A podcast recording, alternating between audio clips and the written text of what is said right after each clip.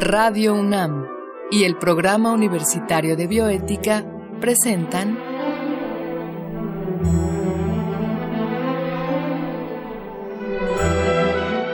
El Árbol de las Ideas. Bioética, Ciencia y Filosofía para la Vida. Con Paulina Rivero Weber.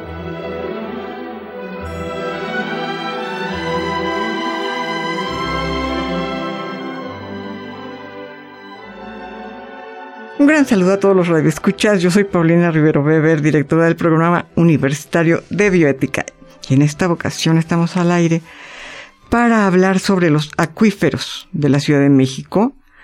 Y contamos con la presencia del doctor Manuel Perlón Cohen, eh, un gran académico de nuestra universidad, eh, que enseguida nos va a hablar sobre este tema. Vamos a escuchar de manera previa, como siempre, la cápsula que el Programa Universitario de Biótica y Radio UNAM prepararon para esta ocasión. Desde tiempos remotos, la Ciudad de México ha mantenido una cercana y peculiar relación con el agua. Pues además de que Tenochtitlán fue construida sobre una cuenca hidrológica que comprendía los antiguos lagos de Texcoco, Xochimilco, Chalco, Xaltocán y Zumpango, había que hacer frente a problemas como inundaciones e incluso la escasez del mismo líquido. Pero la dificultad es la madre del ingenio, y es por ello que desde hace siglos se ha buscado la manera de resolver estas complicaciones. Por ejemplo, en 1449 se construyó el Albarradón de Nezahualcóyotl, un dique de 16 kilómetros cuyo objetivo era separar el agua dulce de la salada en el lago de Texcoco y mitigar con ello las inundaciones. Pero la historia de cómo resolver los problemas de abastecimiento es aún más sorprendente. En 1381 se edificó el primer acueducto que proveía agua desde los manantiales de Chabultepec. Este era un sistema tan innovador que durante los primeros años de la colonia, los españoles desatendieron estas estructuras, lo que provocó terribles inundaciones en 1555, 1580 y 1604. La solución fue construir el túnel de Nochistongo, una obra de principios del siglo XVII que pretendía controlar las inundaciones, pero que nunca cumplió su cometido satisfactoriamente, por lo que el problema persistió hasta ya entrado el siglo XIX.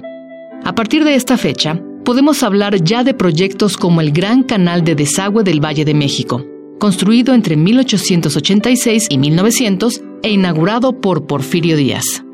Una constante de los problemas del agua en esta ciudad es que la población no ha dejado de crecer.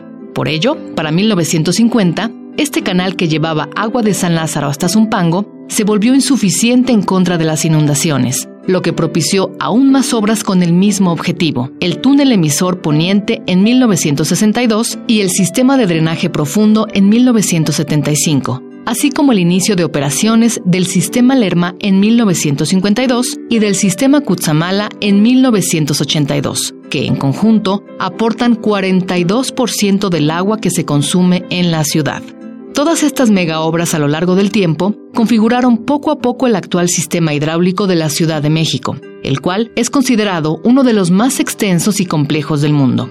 Este sistema tiene dos rasgos principales que lo caracterizan, el de importar agua desde lugares lejanos y expulsar el agua ya utilizada hacia zonas remotas, lo que ha propiciado la aparición de serios problemas en este sistema. El más notable de ellos, como podemos intuir, es la extrema dependencia que hemos generado hacia fuentes externas de suministro.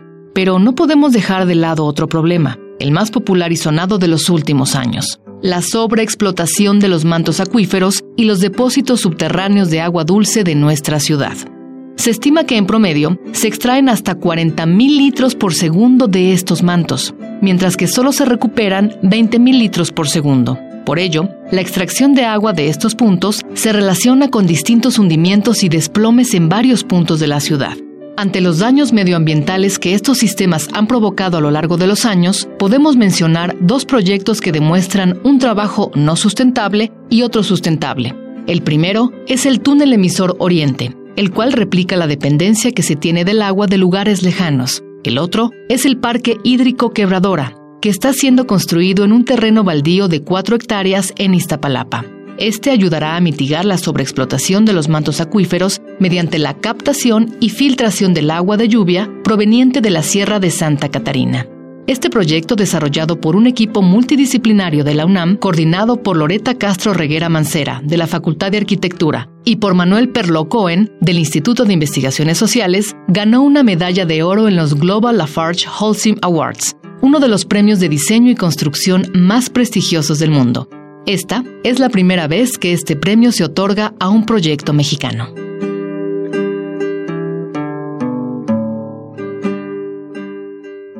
Pues les decía yo que estamos acá con el economista de, nuestra universidad y doctor en planeación urbano regional de, la Universidad de California, Berkeley, el doctor Manuel Perlo. Bueno, les decía yo que es un muy destacado profesor de la universidad, es investigador de tiempo completo del Instituto de Investigaciones Sociales, de donde fue también director. Eh, sus líneas de investigación comprenden pues las políticas urbanas y, cuestiones de administración, así como estudios urbanos y regionales. Y bueno, pues conoce la Ciudad de México, de hecho fue director mucho tiempo del programa universitario de estudios sobre la ciudad y ha trabajado mucho tiempo cuestiones relativas al agua y a la infraestructura hidráulica. Y Manuel, pues primero que nada, gracias por aceptar la invitación. Al contrario, yo soy el agradecido por esta invitación, doctora Rivero. Muchas gracias. A ver, platícale a nuestro auditorio eh, ¿cómo, ¿cómo, es que te involucras tú en los temas del agua, la cuestión de, la, de, los mantos acuíferos de la ciudad. ¿De dónde viene este interés en ti? Bueno, eh, es interesante compartir con los radioescuchas que yo no soy ingeniero, no soy geólogo, no soy geógrafo, no tengo ninguna de las profesiones que, o disciplinas que normalmente están abocadas, dirigidas al tema del agua, de los acuíferos, de los yacimientos hídricos que tenemos en el subsuelo. Yo me interesé por el problema del agua como planificador urbano. Ok. Especializado además en temas de la Ciudad de México. Y la preocupación fundamental eh, que me surgió al estudiar la Ciudad de México es cómo había sido posible que una ciudad creciera en medio de un lago. Claro, primera paradoja. Y el 60-70% de su superficie estuviera asentada en lo que fueron los cinco lagos que existían en el Valle de México eh, antes de la llegada de los españoles. Entonces eso me asombró profundamente y luego me llamó la atención una paradoja muy especial. A pesar de estar en una el antiguo vaso lacustre con abundantes recursos de agua, sobre todo lluvias, ríos, manantiales, éramos una ciudad que tenía que importar agua de lugares muy distantes como el Lerma, el Cutzamala, y que además no podía satisfacer su sed, porque hay millones y millones de personas que no tienen todavía hoy acceso a agua en la cantidad y la calidad necesarias. Entonces, esta paradoja tan, tan cruel, tan dura, me llamó mucho la atención y desde hace, pues yo creo que unos 30 años empecé a estudiar el tema del crecimiento de la Ciudad de México y su relación con el agua. Una relación conflictiva, difícil, no resuelta, ¿verdad? Entonces, por eso es que me he interesado y he tenido que aprender muchísimas cosas de todas las otras disciplinas. Claro. Eh, de los biólogos, de los ecólogos, de los geógrafos, de los ingenieros, eh, de todas las disciplinas que ofrece nuestra universidad realmente ese gran privilegio que tenemos de poder acudir claro. a eh, el multiconocimiento y decir, bueno, pues que me enseñen y que me ayuden a entender un fenómeno tan complejo como el del agua en la Ciudad de México. Qué interesante y qué, y qué, y qué maravilla, que con qué pasión lo dices. Ahora cuéntanos una cosa. ¿Los mantos acuíferos es lo que antes eran los lagos o platícanos de dónde proviene eh, esta expresión, manto acuífero. Sí, el acuífero es aquella masa de rocas que permite la circulación y acumulación de agua subterránea en sus poros o grietas. Ok. ¿Verdad? Con eso nos quedamos en términos de definiciones y eh, términos técnicos, etcétera, etcétera. Y nos vamos a hablar de piedra, del nos vamos a hablar realmente de los temas que tienen que ver con nuestra vida cotidiana. Bueno, nosotros tenemos debajo de el terreno en el que caminamos, manejamos, construimos, tenemos grandes depósitos de agua que se han acumulado durante miles de años. En algunos casos hasta 20 mil, 30 mil años. Ok. ¿Agua de adónde? Bueno, el agua de la lluvia. El agua de la lluvia que se infiltra y que se infiltra en un subsuelo muy, muy variado, muy rico, muy complejo, en donde hay eh, todo tipo de eh, minerales, ¿verdad? Todo tipo de piedras. Hay, eh, por ejemplo, vulcanitas, hay todo tipo de arcillas, hay basaltos, hay distintos elementos y toda esa agua que recibe la cuenca de México que no olvidemos que en realidad es como una olla, no tiene salidas naturales. Entonces el agua no fluye como en un valle y se va a un río o a un océano, sino que se queda ahí. Entonces, lo que sucedió, lo que sucedió durante miles de años es que el agua se infiltraba. Parte de esa agua que quedaba en la superficie eran los lagos. Eso es lo que te eran los lagos, pero los lagos es lo que llamamos agua superficial, igual que los ríos, igual que los manantiales. Y luego tenemos lo que llamamos el agua subterránea. Y el agua subterránea es tremendamente importante, no solamente en México, sino en todo el mundo, porque del total de agua, del 100% de agua que tiene el planeta, el 97% son los océanos, es agua salada, y luego tenemos un 3% de agua potable, de ese 3%, la mayor parte está en los glaciares. Ahí es donde se encuentra. Y luego, en importancia, viene el agua que está en el subsuelo. Ok. Y luego ya vienen, digamos, los lagos, los ríos, que son importantes, pero no tan importantes como el agua que está bajo nuestros pies. Esa es la fuente principal de agua en muchos países y en el nuestro cada vez es más y más importante. Porque uno dice, bueno, pues los ríos, los lagos, no, no, no. El agua que se extrae del subsuelo es fundamental. De hecho, lo vamos a ver ahora en el programa, el 60% del agua que recibe esta ciudad no lo recibe de los ríos, ni del sistema Cutzamala, ni del Lerma, sino lo recibe de 1.700 pozos que están extrayendo agua 24 horas al día, 365 días al año, de manera del subsuelo. del subsuelo. A ver, Manuel, pero una pregunta. Tú nos dices que el agua del subsuelo es sumamente importante. El, 70, el 60% del agua de la Ciudad de México proviene de ahí. Pero em, cuando dices que es importante, te estás refiriendo a que de ahí nos llega el agua o a la importancia que tiene en el balance, digamos, ecológico, em, el, mantener estos mantos, ¿no? El, el o, o, el extraer agua de ahí, ¿no? ¿En qué sentido dirías que es muy importante esta agua? Es importante desde los dos puntos de vista, tanto como abastecimiento de agua, porque eh, cada segundo que pasa se extraen a través de estos 1700 pozos 40 mil litros por segundo. O sea, imaginen eh, 40 mil tinacos de mil litros cada uno por segundo acumulándose. Y eso durante un minuto, durante una hora, durante todo un día y durante 365 días al año. Es un ¿De cuántos pozos?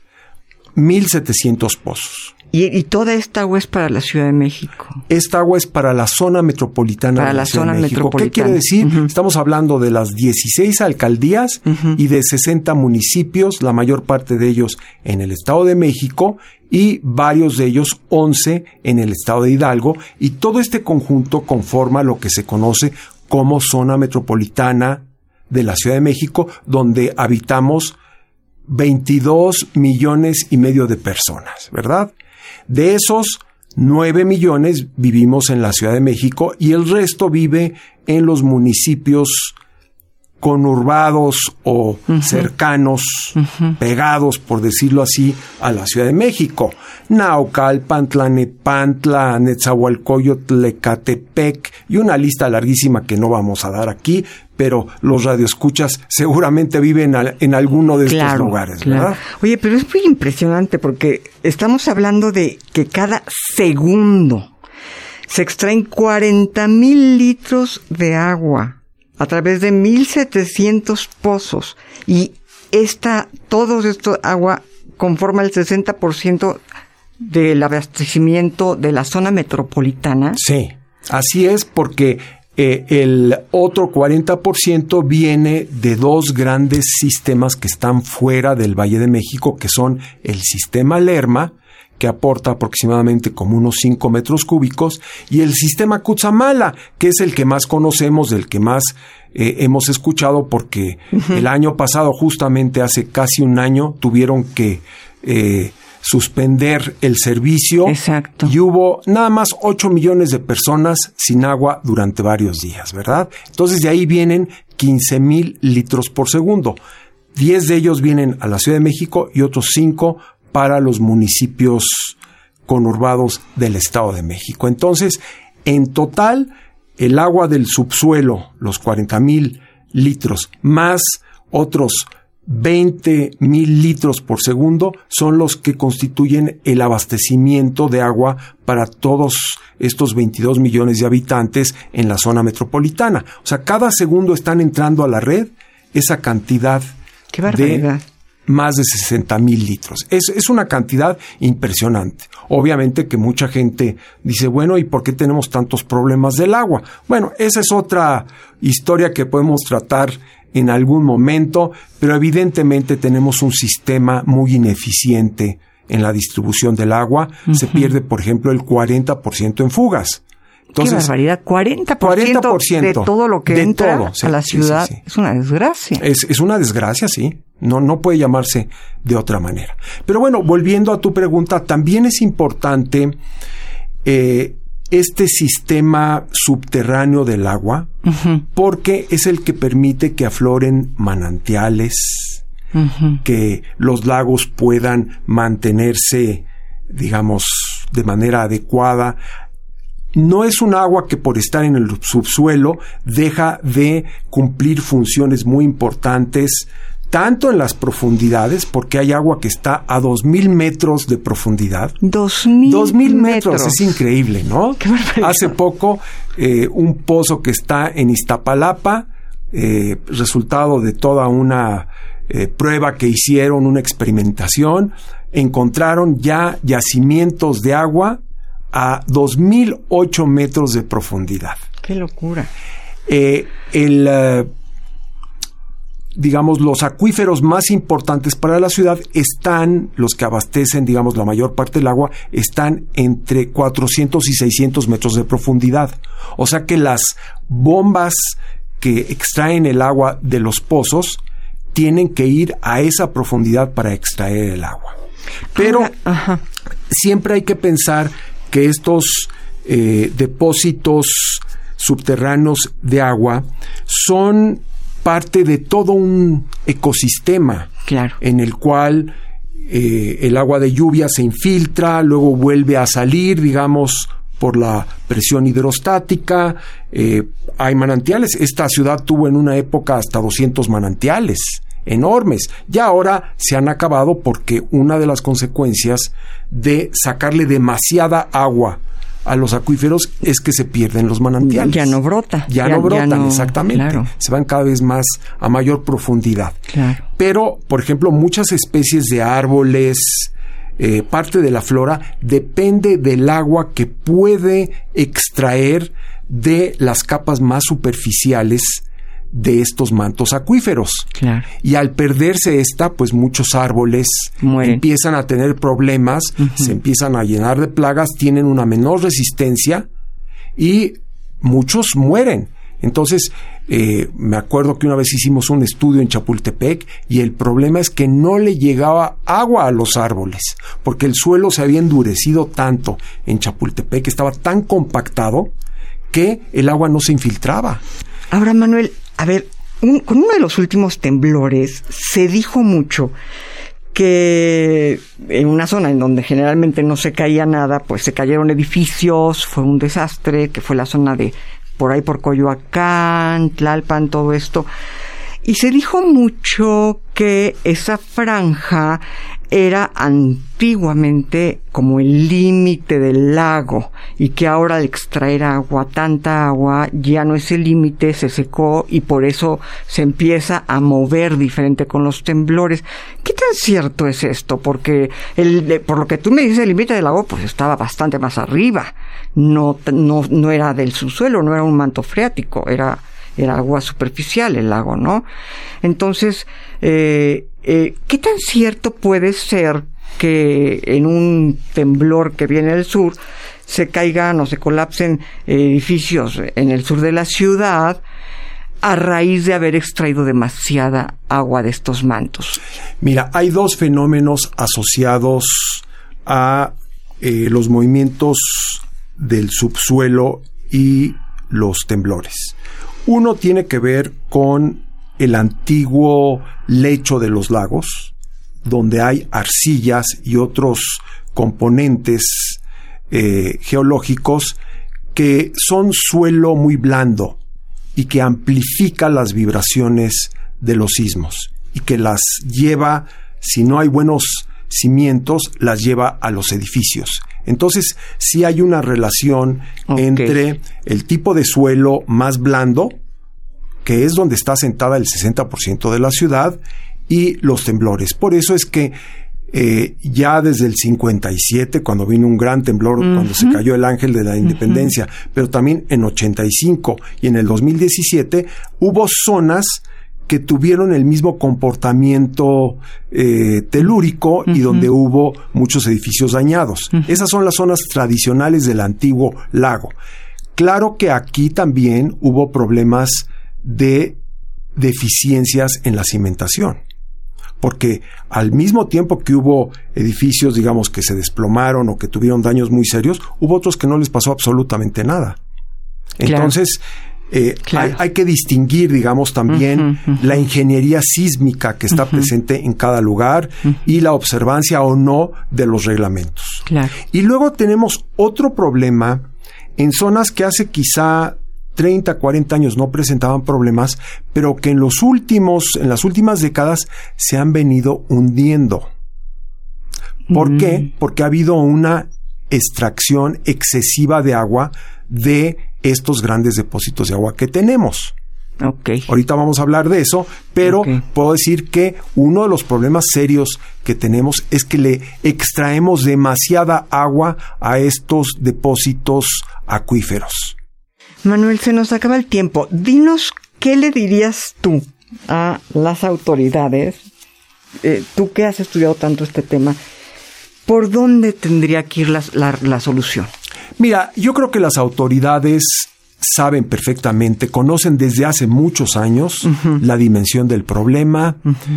Entonces, tenemos que cambiar, hoy se habla mucho del cambio de paradigma hídrico en la Ciudad de México, cambiar a un sistema más sustentable, un sistema que respete esta interacción con otros ecosistemas, eh, que pueda hacer un uso más eficiente del agua tanto en los hogares como en las fábricas, como en los comercios, en las universidades. Aquí tenemos en la UNAM un programa de uso eficiente del agua. Maravilloso. Es muy importante. Maravilloso, sí. Y tenemos que extender esas prácticas a otros lugares. Entonces yo diría, el gobierno sí sabe eh, la dimensión del problema, tiene leyes incluso para proteger los acuíferos. Porque no, no, no pensemos que están olvidados de la mano de Dios. No, hay leyes, hay normas mexicanas que Em, protegen a los acuíferos, que dicen si se puede reinyectar agua o no a los acuíferos. Esa es una de las soluciones en algunos países del mundo con extrema escasez. Es decir, bueno, si nos cae una gotita de agua,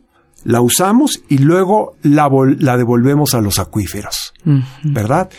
Eh, en México no hemos todavía recorrido mucho a eso. Yo creo que más que leyes o sistemas administrativos, necesitamos un compromiso gubernamental, ciudadano, empresarial, académico de decir vamos a defender nuestros acuíferos. En estos acuíferos está la riqueza de la ciudad.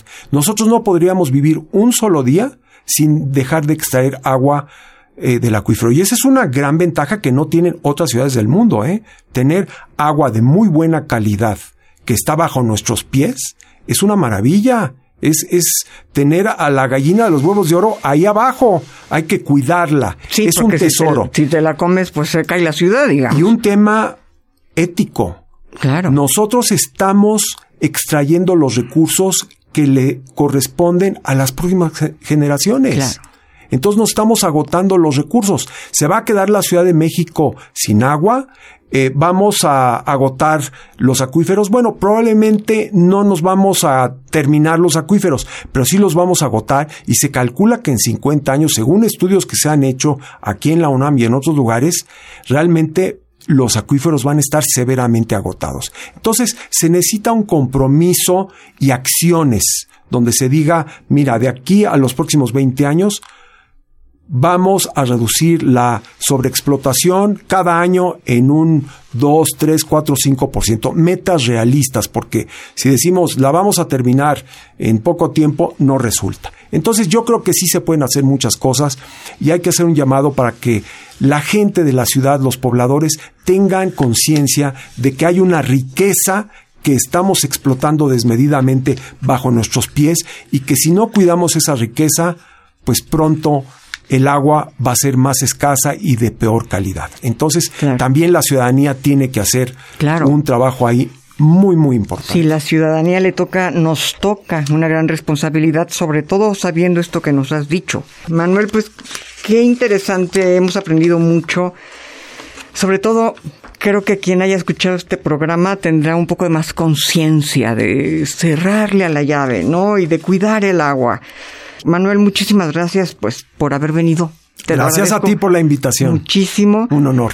Gracias a ustedes por escucharnos y a Marco Lubián, nuestro productor, muchas gracias por este programa. Igual a Susana Trejo, le agradecemos el manejo de los controles técnicos y escuchamos la voz de Gisela Ramírez en la cápsula cuyo guion contó con la adaptación de Mario Conde al texto original de Diego Dionisio Hernández. Se despide de ustedes su amiga y servidora Paulina Rivero Weber.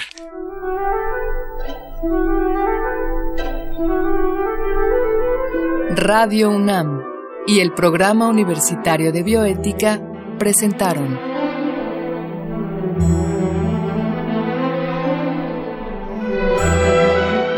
El Árbol de las Ideas. Bioética, Ciencia y Filosofía para la Vida. Con Paulina Rivero Weber.